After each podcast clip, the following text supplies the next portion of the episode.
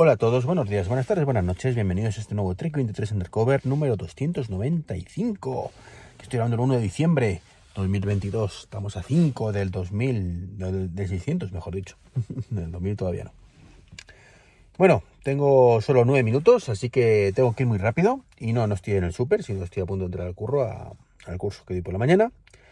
Y tengo que hablaros primero que Apple lanzó ayer la eh, versión de iOS 16.1.2, que podéis instalarla si queréis, y si no, pues tampoco pasa nada, porque salvo que tengáis un iPhone 14 o 14 Pro, porque básicamente está enfocado primero a las llamadas de emergencia, creo, y de- a, la detección de accidentes, y al no sé qué que pasaba también con, con estos modelos, ¿no?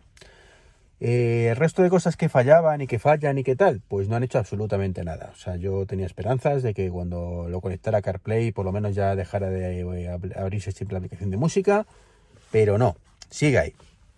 Así que nada, esperaremos un poquito más a ver si 16.2 con todos esos cambios tan profundos que traen HomeKit y demás, y que no tienen ninguna relación con lo que estoy diciendo, pero había que decirlo, pues lo, lo trae, ¿no? Las novedades estas sí lo actualizan. Bueno, más cositas.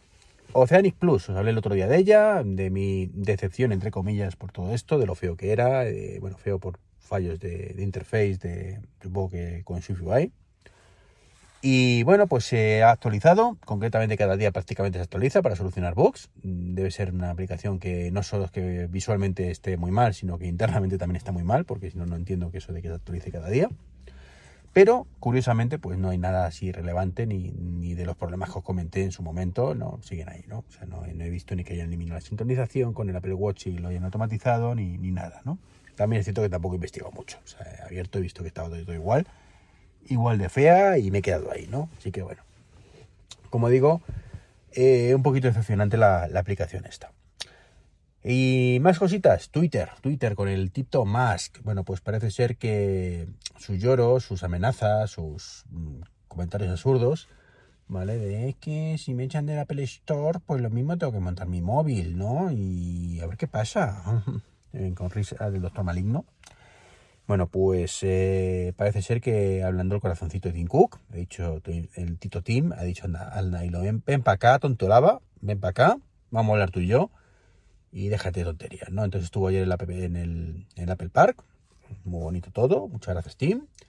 Y le dijo Tim, por lo visto, no te preocupes, tontorrón, que Twitter está aquí a salvo, que no vas a tener que hacer el, la pantomima más, que ya puedes poner en tu Twitter eh, que has triunfado sobre el mal y no vas a eh, tener que crear ese teléfono que iba a ser eh, el que hundiera a todos los demás. Entonces, pues debe ser que sido algo así, ¿no? Y los que sí que son ni le van ni le vienen, pero que están al quite, pues son, por supuesto, nuestros amigos, nuestros amigos de la Unión Europea, ¿no? Que sin saber cómo, cuándo ni por qué, pues han dicho, pues voy a comentar también cositas, ¿no? He visto aquí, he oído campanas, no sé muy bien dónde, pues voy a meterme, ¿no? Y en este caso, pues han amenazado también, como voy a decir de otra manera, al Tito Más, diciendo, ojo, ojo, Elon, que como no hagas aquí moderación de cosicas, eh, que lo mismo te prohibimos Twitter en la Unión Europea, que aquí no la gastamos así de, de guays, ¿eh? que somos así de majos y la liamos parda cuando haga falta y como haga falta, ¿vale? Y bueno, pues en esas están, ¿no? Como digo, es un poco lamentable todo, es un poco lamentable lo que está haciendo Elon Musk con Twitter en el sentido de que se está corrompiendo muy, mucho, más que en el fondo en las formas, en el fondo quizás en algo, pero no, no en demasiado, y muy lamentable lo que hace la Unión Europea casi siempre, que es meterse en fregados que no debe. Pero bueno, es lo que toca. Y otra cosa que comenté muy de pasada, ¿vale? Es el tema de eh, Alexa, Alejandra, como decimos por aquí, que bueno, pues está teniendo problemas económicos importantes en, Amazon. Mm, No se sabe muy bien por qué, ¿vale? Sí, sí lo sabemos, evidentemente. Y es que yo creo que es un problema, bueno, creo no, han dicho que, que no están re- que, que están teniendo muchas pérdidas, ¿no? Y vamos a ver, es como, mm, a quién se- cómo, cómo nos podido prever esto, ¿no? Eh, ¿Cómo se podía saber, no? Como el tema de la pandemia en España, ¿no? Como quién lo iba a poder prever, ¿no? Que cuando el resto del mundo está con pandemia, España mm, uno o dos, como mucho casos aislados, ¿vale? Recordáis esto, ¿no? Pues es un poco lo mismo, ¿no? Entonces, mm, analicemos las cosas con sentido. O sea, eh, Alejandra es probablemente de los mejores asistentes que hay, tampoco haya muchos, está ahí codo con codo con, con Google y con, y con Siri, y bueno, pues se pelean a ver quién es el menos malo, básicamente, ¿no? Particularmente me encanta. Tengo un montón de dispositivos de Amazon Echo, mucho más de los que debería, igual que también tengo muchos más de los que debería con Google. Eh, y también estoy enfermo con los altavoces, para que vamos a engañarnos. Pero bueno, de hecho tengo algunos que ni siquiera están sacados de la caja porque no sé ni dónde ponerlos, pero yo los sigo comprando. Como digo, estoy muy mal.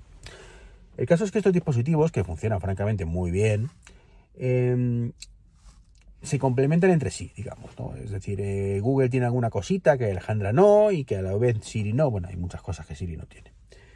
Y sin embargo, Siri pues tiene otras cosas que mola más y, bueno, eso hace que no consiga decantarme por un ecosistema eh, exacto, no, o sea, un ecosistema único, sino que cojo de cada uno el que me gusta y bueno, al final lo tengo todo por triplicado y, y teniendo en cuenta los precios que pone Amazon, pues tampoco es tan, tan, tan difícil, ¿no? Eh, pensar que, te puedes comprar un, altavoz a veces por 20, 30 euros. Que, hombre, que no es que no, no es para ponme 10, ¿no? Pero que, jolín, que si cumpleaños, que si Black Friday, que si Navidad, ¿no? Pues entre unas cosas y otras, pues lo va sumando, ¿no? Claro, eso está muy bien para nosotros, pero lo cierto es que Amazon, pues ahí es lo que, a lo que voy es, está vendiendo a pérdida, en la mayoría de casos, sobre todo cuando te los ponen de descuento. Yo, yo tengo la teoría de que cuando es un precio normal, pues tampoco perden mucho, ¿no? Pero desde luego con 20 pavos sí, ¿no? ¿Y cuál era su esperanza? Que lo de el comentario de, ay Dios mío, ¿quién lo hubiera imaginado, no? Pues que esto se repercutiera en ventas, ventas de productos online, en Amazon por supuesto, a través de el dispositivo de Amazon, ¿no? Es decir, Alejandra, compra papel higiénico, Alejandra, cómprame un disco, Alejandra, cómprame el modelo tal de Pascual. Y eso es un auténtico sinsentido y vivir en los mundos de Yuppie. ¿Qué quieres que os diga? Primero porque funciona como el culo, ¿vale? Y segundo, porque aunque funcionara bien, que no es el caso, eh, las cosas cuando las compras, pues tienes que verlas. O sea, mm, tú le puedes decir a, un familiar, oye, cómprame esto, ¿vale? Pero porque esto, el esto en cuestión, tu familiar ya sabe exactamente qué es lo que es. Porque yo la compro varias veces, porque ya ha ido contigo, porque la compré incluso él, ¿vale? Entonces, si tú compras y dices, compra leche, ¿vale? Pues entienden que sabe qué cajas quieres, qué mm, tamaño, de qué marca, eh, si es desnatada o no es desnatada, todo eso, pues mm, lo sabemos, ¿vale? Cuando lo encarga alguien. Sin embargo, mm, tú le dices a Alejandra, oye, cómprame leche, ¿vale? Y de qué leche quieres. ¿Qué te ¿Te compra la que quiere? No, te da a elegir, ¿no? Y te da a elegir entre 4, 5, 10, ¿vale? Y dice, eh, estos son los resultados que he obtenido. Uno, leche Lauki desnatada. ¿Quieres que te siga haciendo resultados? Venga, sí. Dos, leche omega 3 de Pascual. Y así con todo. Entonces te eh, una cosa tiene que ser dinámica y, las cosas las utilizamos cuando es más rápido que en el móvil. Claro, yo si tengo que encender una bombilla, ¿vale? Pues con la domótica, que es una cosa que utilizo muchísimo, los altavoces inteligentes, como casi todo el mundo, ¿vale? Que tiene altavoz inteligente, bueno, y que tiene domótica, me es mucho más cómodo decir Alejandra o Google o Siri enciende la luz de la cocina que tener que coger el móvil, abrir HomeKit o Alejandra o Google, eh, buscar la cocina, darle la... No, ¿vale? Sin embargo, hacer una compra es muchísimo más rápido con el móvil. Veo todo, veo qué marcas, qué ofertas. Anda, mira, que había visto esta que no Ahí está en oferta esta otra leche que se parece a la que yo tomo, pero no la había visto. Pues también, o sea, todo ese tipo de cosas, pues se hacen, como digo, visualmente. Y por mucho que Amazon quisiera, en sus sueños más húmedos, que esto se hiciera desde un dispositivo inteligente, pues va a ser que no. No. Como mucho compras aisladas ya predefinidas y demás, que casi nadie, pues entiendo que, utiliza normalmente, más allá de la compra recurrente de algún tipo de producto, ¿no? Como digo, era completamente previsible. No sé en qué mundo vivían los de Amazon, que nos han venido muy bien, porque han evolucionado el dispositivo, no tanto como nos gustaría, porque estos dispositivos tienen que crecer en dos sentidos, en nuevas funcionalidades que las tienen cada vez más, pero muy despacito, y que lo anterior funcione mejor. Y tres cuartos de lo mismo, funciona pero mm, despacito. Y es completamente normal. Yo me conformo con que paren un poco sus expectativas, incluso los precios los suban un poquito, que sean más realistas, ¿vale? Que ya no te compres una Alejandra por 20 euros, si no, no pueden, pues perfecto. Que, por entre otras cosas, porque es competencia desleal en cierta manera. Mm, a mí me encantaría comprar todo a 50 euros, pero entiendo que cuestan las cosas más y que a lo mejor, eh, tanto que nos quejamos de, Apple y su HomePod Mini a 100 pavos, que es un precio bastante más razonable de lo que había antes, ¿no? Pues conté con eso los más listos y lo ponen a un precio más razonable. El resto está muy bien, vendes mucho más, pero estás en pérdidas. Y cuando estás en pérdidas, pues llega un momento que pues ya no te compensa, ¿no?